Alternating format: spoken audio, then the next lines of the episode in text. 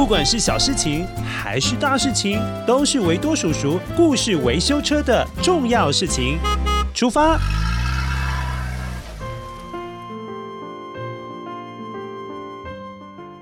啊啊！维多叔叔，世界上有好多的小朋友都因为新冠肺炎太严重了，没有办法去上学。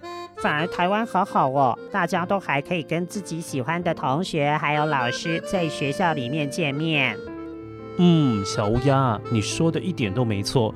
有很多的国家因为新冠肺炎的疫情真的很严重，所以只能够让小朋友们待在家中，透过电脑视讯远端上课。其实说起来还蛮不方便的诶。嗯，不过幸好还有电脑可以帮助上课。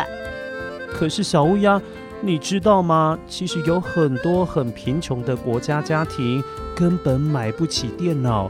因为当疫情很严重的时候，小朋友就得待在家中，没有办法到学校去学习，又没有电脑可以帮助他们上课，所以那些贫穷国家的小朋友们等于是休学的状态，书根本没有办法念耶。好可怜哦！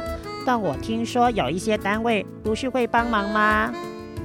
是啊，像是联合国儿童基金会。它其实就是其中的一个单位，他们是专门在照顾小朋友的一个世界组织。简单来说，只要是跟小朋友有关的事情，他们都会帮忙哦。哇，太好了！这个组织要颁奖给他们。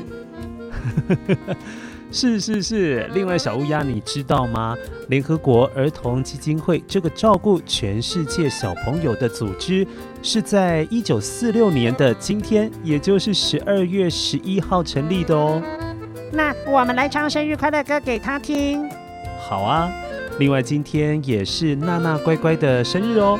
谢谢娜娜上一次有祝福维多叔叔生日快乐，还唱生日快乐歌给维多叔叔哎，现在换维多叔叔来报恩喽！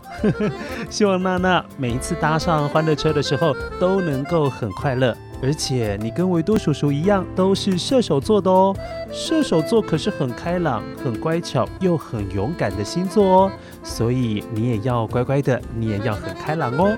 好，维多叔叔就跟小乌鸦一起来唱生日快乐歌给娜娜听。希望你跟联合国儿童基金会都生日快乐。你看，你出生这一天好有意义哦。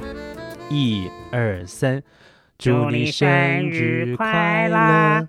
祝你生日快乐！祝你生日快乐！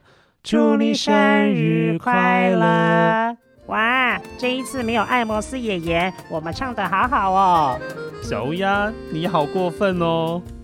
好了，娜娜乖乖，生日快乐喽，拜拜。